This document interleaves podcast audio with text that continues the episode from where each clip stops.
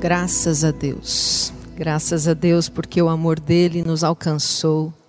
Graças a Deus porque ele teve amor, graça, misericórdia para conosco. Graças a Deus porque nós podemos nessa manhã, hoje e todos os dias da nossa vida declarar com toda convicção, com toda certeza que a boa mão dele está estendida sobre nós e continuará, porque Ele nos ama. Graças a Deus por isso. Graça e paz. Eu quero convidar você, se você quiser acompanhar aqui o texto, nós vamos ler alguns versículos do Evangelho de João, capítulo 14. João, capítulo 14. Nós vamos ler alguns versículos, mas vamos orar para a gente começar aqui essa palavra. Senhor, muito obrigada pelo teu infinito, infinito amor. Muito obrigada pelo teu cuidado por nós. Muito obrigada pelo privilégio que nós temos de estar aqui, Senhor, parados, cada um, para ouvir a tua voz, para olhar a tua palavra, para sermos ministrados, corrigidos, orientados por isso nós pedimos, Senhor, que o Senhor venha nos dar sabedoria, entendimento. Espírito Santo de Deus, ministra no nosso coração, no coração de cada um de nós, a verdade. Revela-nos, Senhor, aquilo que nós precisamos para a nossa vida. É o que nós pedimos, Senhor, e te agradecemos. Em nome de Jesus. Amém. Amém. Uh, antes um pouquinho da gente ler aqui no Evangelho de João, uh, eu gostaria que a gente lembrasse de algumas coisas que são extremamente importantes. Nós estamos num culto de ceia. O culto de ceia, ele nos faz parar para refletir sobre verdades eternas. Jesus ele disse que era para a gente participar da ceia, lembrando de tudo que ele tinha feito, lembrando de toda, todas as verdades, tudo aquilo que ele tinha vindo revelar para nós. Então, num culto de ceia, nós somos chamados a uma reflexão, para parar e pensar sobre as verdades eternas do reino de Deus. Lembrar né, de, de coisas extremamente importantes e vitais para a nossa própria vida, para a existência nossa, na, na, na existência da humanidade, nós é, podemos e devemos nos lembrar de todo o sacrifício que Jesus fez, mas nós nos lembramos também do plano da salvação.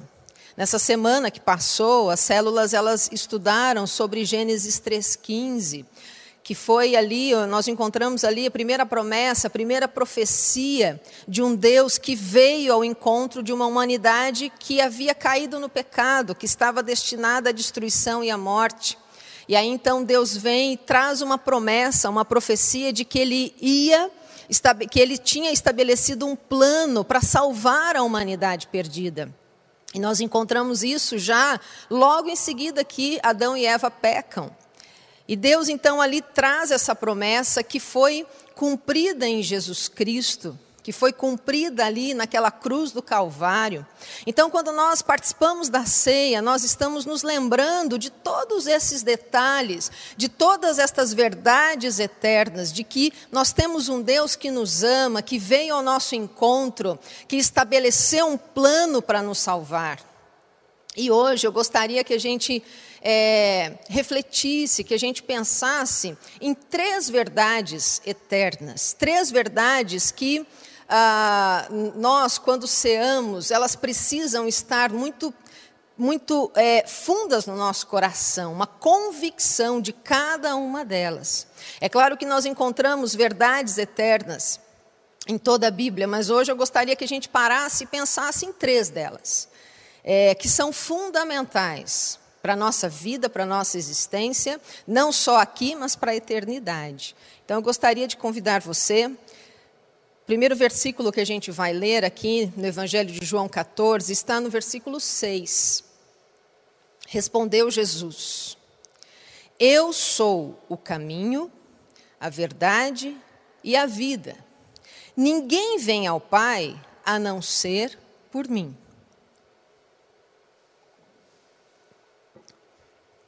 Jesus, aqui nesses capítulos, né, próximo do 14 e o 14, ele está preparando todos os seus discípulos para aquilo que iria acontecer. A morte dele, a paga do pecado, né? a, salvação que ele ia, iria trazer através do sacrifício na cruz. Ele também estava explicando que ele iria ressuscitar, que ele venceria a morte, ele venceria a maldição do pecado. Então Jesus aqui ele está ensinando e explicando para os seus discípulos, né, e consequentemente explicando a nós tudo o que iria acontecer e para nós tudo o que aconteceu ali é, quando Jesus vai à cruz.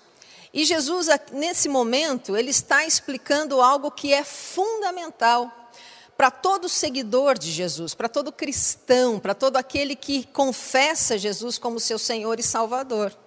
Talvez nós já tenhamos ouvido esse texto milhares muitas vezes, milhares talvez seja muito, mas muitas e muitas vezes. E talvez a gente chegue à conclusão de que ele é tão simples de entender, né? Mas é importante que essa verdade ela esteja no nosso coração, na nossa mente e na nossa vida diária que seja uma revelação plena, completa, sem distorções, sem enganos, sem, é, sem a gente correr no risco é, de acreditar em algumas outras coisas que esse texto não está dizendo. Então vamos lá. Jesus diz: Eu sou o caminho, a verdade e a vida. Ninguém. Então aqui ele estabelece que absolutamente ninguém pode ir ao Pai a não ser através dele, que é o caminho, que é a verdade e que é a vida. Então aqui Jesus ele nos explica que a salvação ela é através dele, apenas exclusivamente através dele. Não por aquilo que eu faço ou aquilo que eu deixo de fazer. Isso não me traz salvação. Se eu faço alguma coisa ou se eu deixo de fazer alguma coisa. Jesus ele explica, é independente do que você faça ou aquilo que você busque fazer, isso nunca te salvará. Isso nunca te trará salvação. A salvação, ela é somente através de Jesus Cristo. Nós encontramos outros textos da Bíblia que vão explicando para nós essa verdade, como, por exemplo, em Efésios capítulo 2, que diz assim: Pois vocês são salvos pela graça. Quer dizer, é, nós somos salvos por algo que nós não merecemos, nós recebemos algo que nós não merecemos, que é a graça. Nós não temos absolutamente nada o que fazer para merecer. Então, por isso que é pela graça é exclusivamente pela misericórdia, pela graça e pelo amor de Deus por nós. Então aqui o apóstolo Paulo fala: Pois vocês são salvos pela graça, por meio da fé. Então nós cremos no sacrifício dele, nós cremos nessa graça, nós cremos nesse amor, e esta fé é o meio pelo qual nós recebemos, pela graça, a salvação. E isto não vem de vocês, é dom de Deus. Não por obras, para que ninguém se glorie. É, e aí, então, nós fechamos a questão. Né? Aqui o texto fecha a questão. A salvação é única e exclusivamente por Jesus. Mas é muito interessante porque nós, como seres humanos, que ainda temos a natureza de pecado, fomos corrompidos por causa do pecado, né? Ah, nós temos a tendência de querer fazer algo ou achar que nós merecemos algo, ou achar que nós conseguimos algo. E aí então nós vamos é, trabalhando esta verdade meio misturada com as nossas atitudes, com as nossas ações. Né? Então, eu preciso fazer isso, eu preciso ser bonzinho, eu preciso, porque senão não vou para o céu. Não sei quantas vezes você já ouviu isso. Né? independente do que eu faça, nunca vai ser suficiente. A única coisa suficiente foi o próprio Deus vir à terra e dar a sua vida por nós. É, então, não se pode haver nenhum tipo de engano no nosso coração, achando que algo que nós fazemos, nós então, por fazer aquilo, merecemos a salvação, merecemos algo. Isso precisa estar muito claro no nosso coração. E quando nós participamos da ceia, esta verdade eterna precisa estar clara no nosso coração. Eu estou me lembrando de um sacrifício feito por mim, que eu não poderia fazer, de uma culpa que era minha, mas que ele tomou sobre ele. Esta verdade, ela precisa estar muito clara ao nosso coração. E tem um texto que nos chama a atenção, que está em Gálatas, capítulo 1, que eu gostaria que a gente parasse para pensar um pouquinho nele. Eu vou ler, Gálatas, capítulo 1, diz assim, 6 a 9. Admiro-me de que vocês estejam abandonando tão rapidamente aquele que os chamou pela graça de Cristo para seguirem outro evangelho, que na realidade não é o evangelho. O que ocorre é que algumas pessoas os estão perturbando, querendo perverter o evangelho de Cristo. Mas ainda que nós, olha aqui o apóstolo Paulo falando isso, é muito forte isso. Mas ainda que nós, que estamos pregando o evangelho aqui para vocês, ou até um anjo do céu, pregue um evangelho diferente daquele que lhes pregamos, que seja amaldiçoado. Como já dissemos, agora repito: se alguém lhes anuncia um evangelho diferente daquele que já receberam, que seja amaldiçoado. É um texto muito forte, por quê? Ah, naquele momento ali, o apóstolo, o apóstolo Paulo ele se depara com uma situação na igreja, né? ali em Gálatas é, para, ele está falando para aquelas pessoas que viviam naquela, naquela cidade, naquela região. E ele diz assim: Olha, me admira que muitas pessoas estão aceitando um evangelho distorcido. Um evangelho que não é um evangelho, que diz algo que o evangelho não diz. E vocês estão recebendo o que, as pessoas, é, o que essas pessoas estão falando, o que elas estão pregando. E provavelmente essas pessoas pregavam em nome de Deus, né? porque elas estavam enganando as pessoas ali daquela, daquela região, daqueles crentes, aqueles cristãos. Ela vinha, essas pessoas vinham e pregavam uma palavra e as pessoas então olhavam e falavam: ah, eu acho que é isso, eu vou começar a crer nisso e abandonavam o evangelho que os apóstolos tinham trazido para eles. E aí o apóstolo Paulo fala algo muito forte, muito interessante. Ele diz: Olha, é, eu vou dizer e depois eu vou repetir para vocês.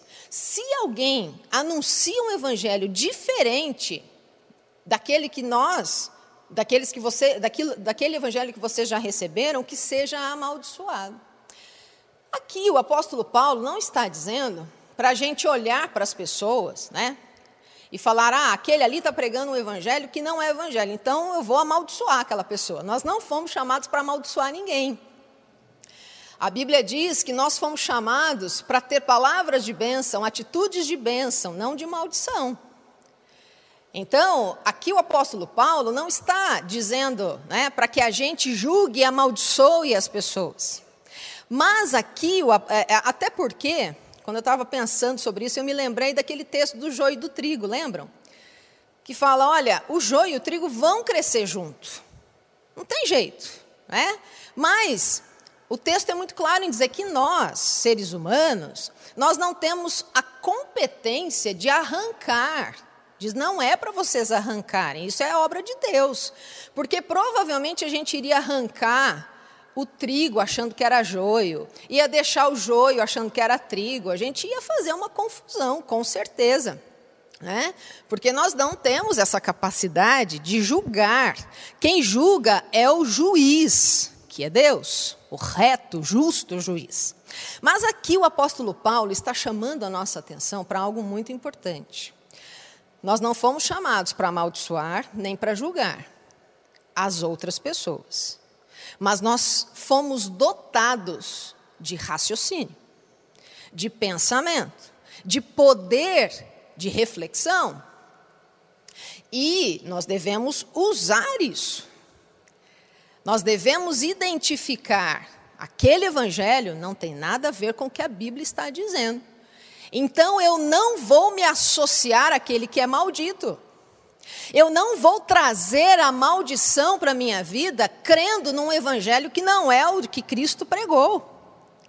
Então eu não vou me associar àquele que a Bíblia já diz que é maldito. Eu gosto muito de um texto quando o apóstolo Paulo está, quando, quando os discípulos, na verdade, estavam pregando em Bereia e os bereanos ouviram a palavra de Deus. Veja só, eles ouviram o evangelho pleno, o evangelho puro, o evangelho que Jesus Cristo é, pregou mas aí os bereanos tiveram uma atitude.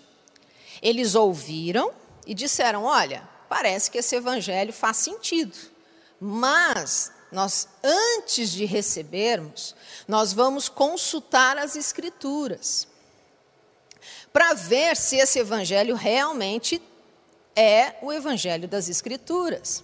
E é interessante que a atitude dos discípulos não foi, poxa, mas eu estou falando, você não confia na minha autoridade? Eu estou falando em nome de Deus, eu sou um homem, uma mulher de Deus, como você pode duvidar? Eles não tiveram essa atitude, eles não ficaram com o ego ferido, pelo contrário, eles elogiaram a atitude dos bereanos. Eles falaram: tomara que todos fossem assim como vocês. Porque Deus, Ele traz um evangelho, e um evangelho que nós precisamos conhecer através da palavra dEle. E para conhecer, nós precisamos estudar, nós precisamos ler, nós precisamos nos empenhar em conhecer. A Bíblia diz: o meu povo, então o povo de Deus, é destruído porque falta conhecimento. Então, nós somos chamados a buscar conhecimento, a conhecer as Escrituras, a conhecer o Evangelho de Jesus Cristo. E quando nós conhecemos a verdade, a mentira é muito fácil de detectar. Agora, se nós não conhecemos, qualquer coisa que se pareça com a verdade vai nos enganar. Dizem que a, que a, a mentira que tem mais sucesso é aquela que se parece com a verdade. Então, aqui o apóstolo Paulo está dizendo: conheça as Escrituras, para não ser enganado e não ter, né, é, não trazer para a sua vida um evangelho que é amaldiçoado. E quem prega esse, esse evangelho que é, um, que na verdade o apóstolo Paulo fala que nem evangelho é, né, prega esse tipo de palavra, a Bíblia já disse que é amaldiçoado. Já está, isso é uma coisa muito terrível. Isso traz muito temor e tremor. Para quem anuncia o Evangelho, e quem é que anuncia o Evangelho? Todos nós. A igreja de Cristo. Né? Então, isso tem que trazer um temor e um tremor no nosso coração, de pregarmos o Evangelho de Cristo sem distorções, sem enganos. É isso que a palavra de Deus, ela nos ensina. É isso que ela nos ensina. A Bíblia diz que todos nós vamos comparecer diante de Deus, né? E a gente não vai poder usar justificativas aí dizendo, ah, eu agi assim, porque eu ouvi aquela pessoa, aquela pessoa era tão eloquente, falava tão bonito, né? E eu acreditei, assim, do jeito que ela falava, mesmo que ela vivesse uma vida meio assim, mas ela dizia que cristão era ser assim, então eu acreditei. Isso não vai trazer, não vai ser uma justificativa, não vai colar, não é? A Bíblia diz que nós precisamos conhecer para não sermos enganados. Então, que em nome de Jesus nós sejamos parecidos com aqueles lá de Bereia. Tudo que nós ouvirmos em qualquer lugar, nós precisamos ir à palavra de Deus, olhar as Escrituras e ver se aquilo que eu estou ouvindo, a Bíblia diz que é verdade. Se não é verdade, se a Bíblia diz que não é verdade, que eu rejeite, que cada um de nós identifique e rejeite, não, não traga para a nossa vida. Aqui Jesus, em João 14, está dizendo: não se engane. Não se engane se disserem a salvação é lá, é aqui, é naquele. Não, a salvação é em Jesus Cristo. Ele é o único, único, único que pode nos salvar. Mas Jesus ele continua trazendo verdades eternas para que cada um de nós entenda esse plano maravilhoso da salvação. Então ele estabelece salvação é somente através dele.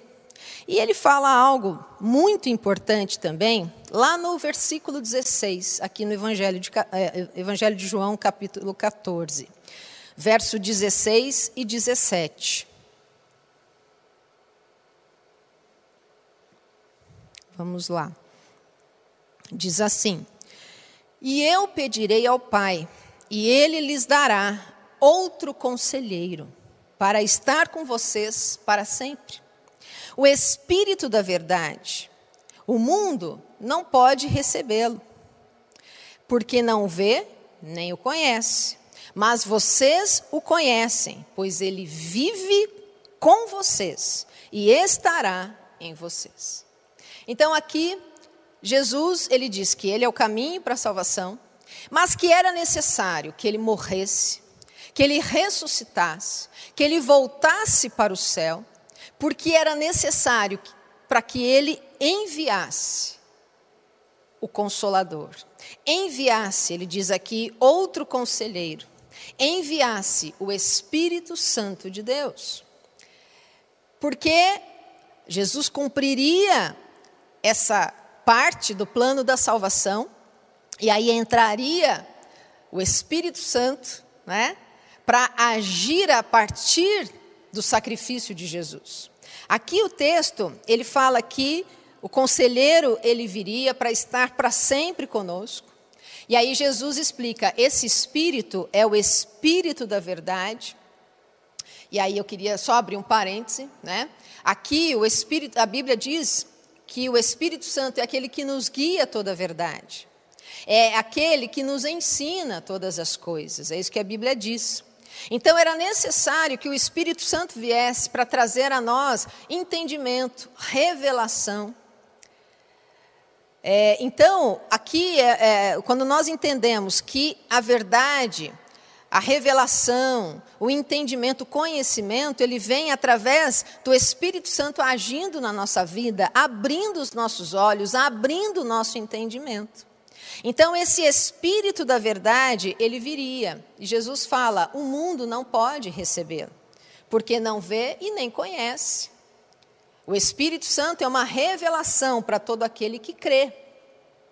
E ele então diz: vocês o conhecem, ele vive com vocês. É interessante isso, porque desde o início lá, é, é, no comecinho da Bíblia, até esse momento, né, até o sacrifício de Jesus, a gente vê a ação do Espírito Santo, mas um, um, uma ação onde ele agia né, nas pessoas, ele até ele até diz que entrava ali, é, é vinha sobre, vinha sobre a, a algumas pessoas, é, Davi teve isso, né, reis, a, sacerdotes, profetas, ele vinha sobre, mas ele não habitava, porque era necessário que Jesus morresse, que Jesus ele é, rompesse ali é, lembram que quando Jesus está na cruz, aquele véu que separava o santo, do, o lugar santo do lugar santíssimo, ele rasga de alto a baixo. Por quê?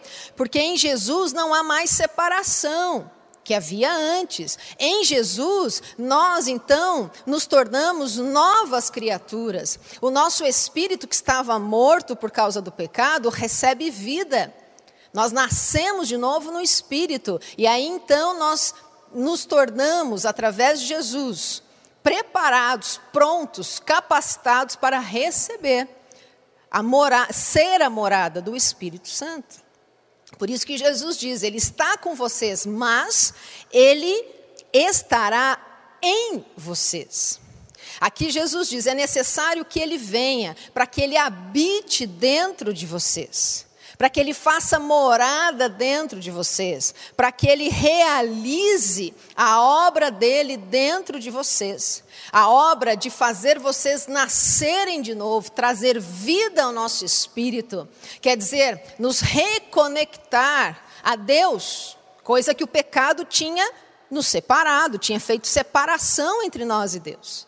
Mas através do sacrifício de Jesus e o Espírito Santo vindo habitar em nós, nós então nos aproximamos novamente do Pai. Ele nos levou de volta ao Pai, a um relacionamento com o Pai. Ele tirou a distância, a separação, ele nos uniu novamente. A Bíblia diz que ele nos fez filhos de Deus. Né? Ele nos trouxe para o Pai. E, o, e também diz, eu quero ler um texto de Efésios, capítulo 1, que diz assim, nos explicando um pouco mais sobre essa vinda e essa ação do Espírito Santo em nós. Quando vocês ouviram e creram, ouviram e creram na palavra da verdade, o evangelho que os salvou, vocês foram selados com o Espírito Santo da promessa, que é a garantia da nossa herança até a redenção daqueles que pertencem a Deus, para o louvor da sua glória. Então, aqui o texto nos explica um pouco mais, dizendo que quando nós ouvimos o Evangelho de Cristo, cremos nesse Evangelho, o Espírito Santo vem habitar em nós e ele vem para nos selar, porque ele, como diz o texto aqui, é o Espírito Santo da, da promessa, né? Aquele que foi prometido e que viria para nos selar. O que, que é esse selo? É, o próprio texto explica. É um selo que traz uma garantia de quem nós pertencemos.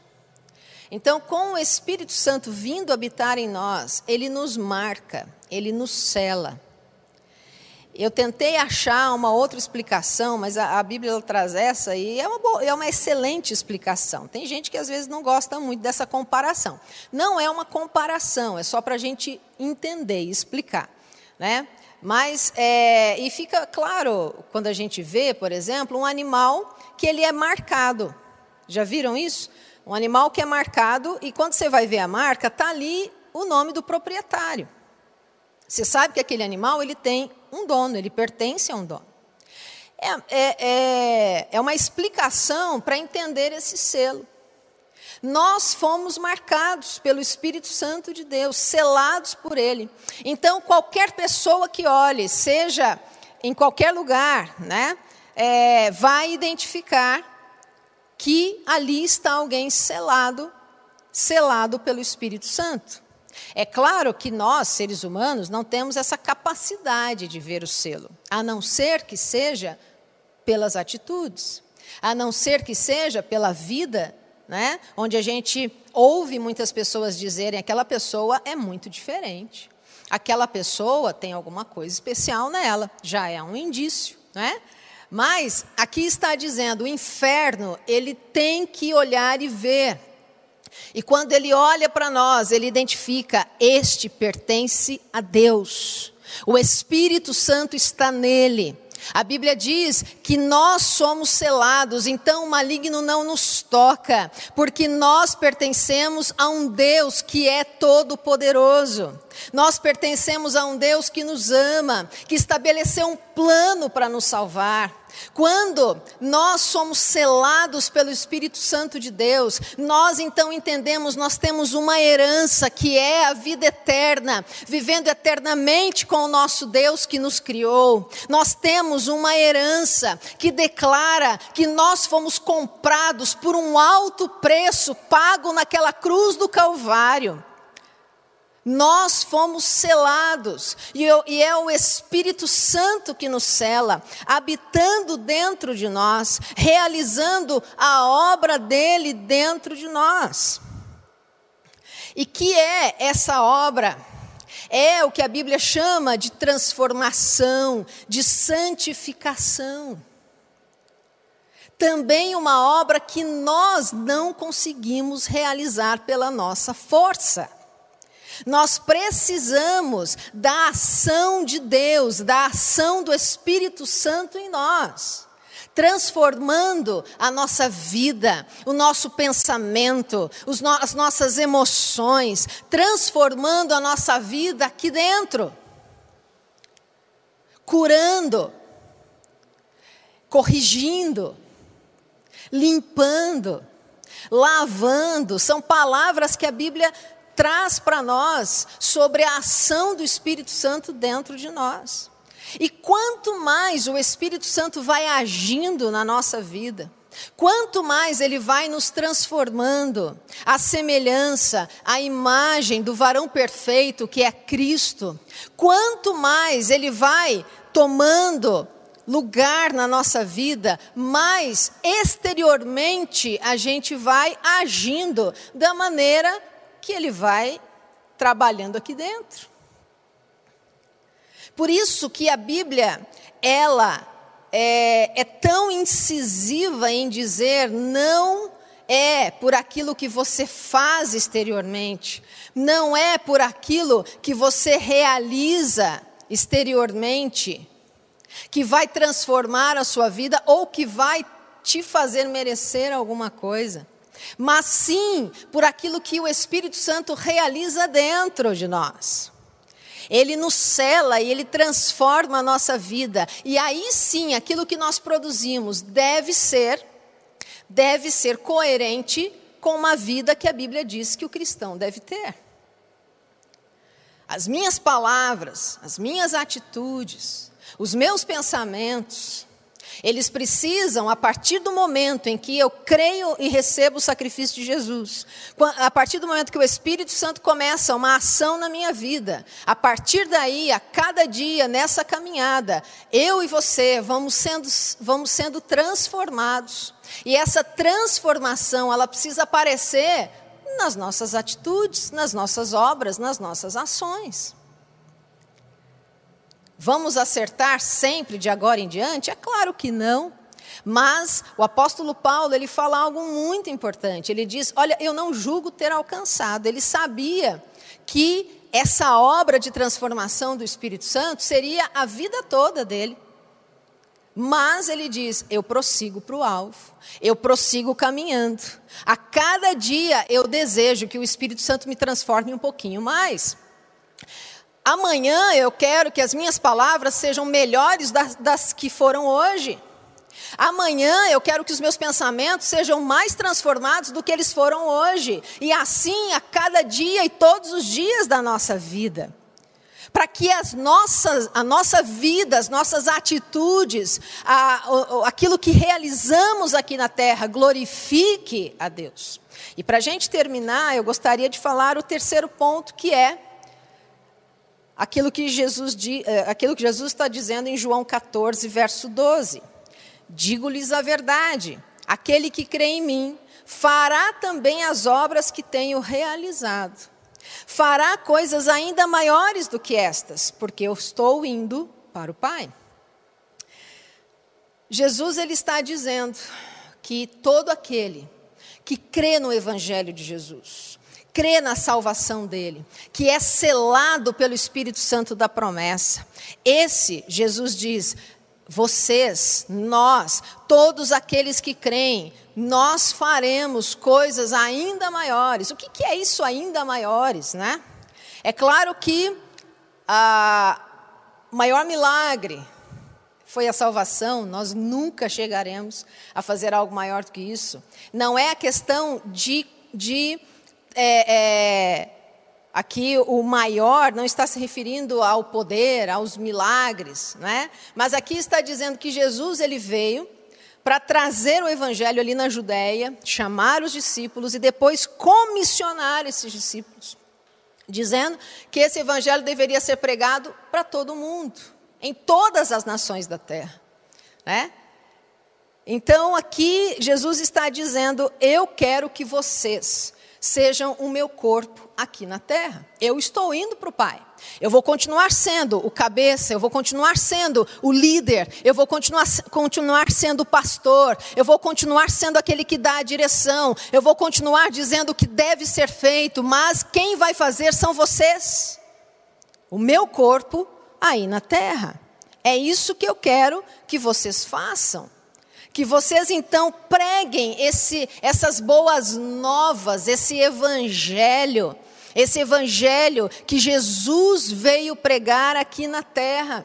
Eu quero que vocês então agora, onde vocês estiverem, para onde vocês forem, vocês preguem esse evangelho. E pregar o evangelho é também falar, mas não é só falar.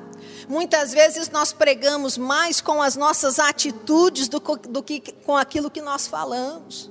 As pessoas muitas vezes estão tão saturadas de ouvir, ouvir, ouvir, ouvir, elas precisam ver alguém que vive o evangelho da graça de Deus. Elas precisam ver alguém que realiza as obras da graça de Deus na sua vida, porque são seladas por um Espírito Santo que as transforma a cada dia. Nós vivemos em uma nação e nós estamos vivendo um tempo muito, muito desafiador, onde nós encontramos tanta chacota com o reino, com a igreja de Cristo. Mas por quê? Porque muito evangelho distorcido, que não é evangelho, tem sido falado. E as pessoas, elas estão saturadas, as pessoas que não conhecem a Deus, estão saturadas de ouvir coisas que elas sabem é, que não, que não muda, que não transforma. E nós precisamos olhar para essa realidade e nos perguntar: o que eu, que sou igreja de Cristo, estou fazendo para que aqueles que estão nas trevas consigam ver a luz de Cristo em mim? O que eu, como igreja de Cristo na terra, estou fazendo para brilhar no meio da escuridão? Eu quero terminar lendo o último texto que diz vocês são o corpo de Cristo e cada um de vocês é membro desse corpo individualmente. Aqui, aqui o apóstolo Paulo está nos explicando, eu e você somos o corpo de Cristo aqui na terra. E fomos então chamados, capacitados pelo Espírito Santo, estamos sendo a cada dia para anunciarmos e continuarmos anunciando a mensagem da cruz neste mundo. Quando nós participamos da ceia, nós estamos nos lembrando de todas as verdades eternas que a palavra de Deus nos ensina. Quando nós participamos do pão, do suco, nós nos lembramos desse plano que foi estabelecido desde lá do início, quando nós pecamos como humanidade. Nós nos lembramos desse sacrifício feito a nosso favor. Nós nos lembramos que é somente através desse sacrifício, através de Jesus, que nós somos salvos. Nós nos lembramos que a partir do momento que aceitamos a Jesus, o próprio Deus, o Espírito Santo da promessa, vem habitar em nós e nos selar e dizer: Você é propriedade de Deus.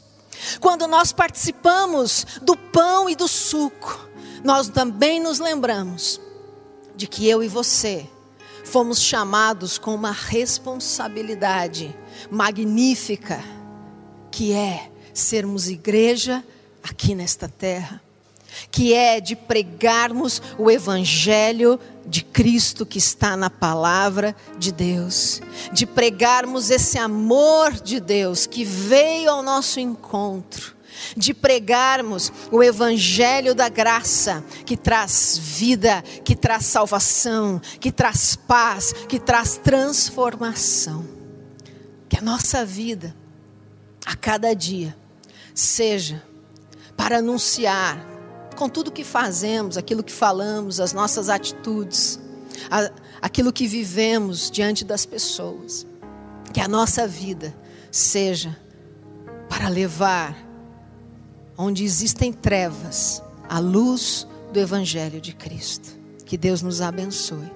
Eu quero convidar você a se preparar para esse momento que nós vamos ter agora. Ore aí com a sua família, ou talvez você esteja é, sozinho, sozinho você não está, não é? ele, ele está para sempre com você. Então, ore aí nesse momento, se prepare para cearmos todos juntos, em nome de Jesus.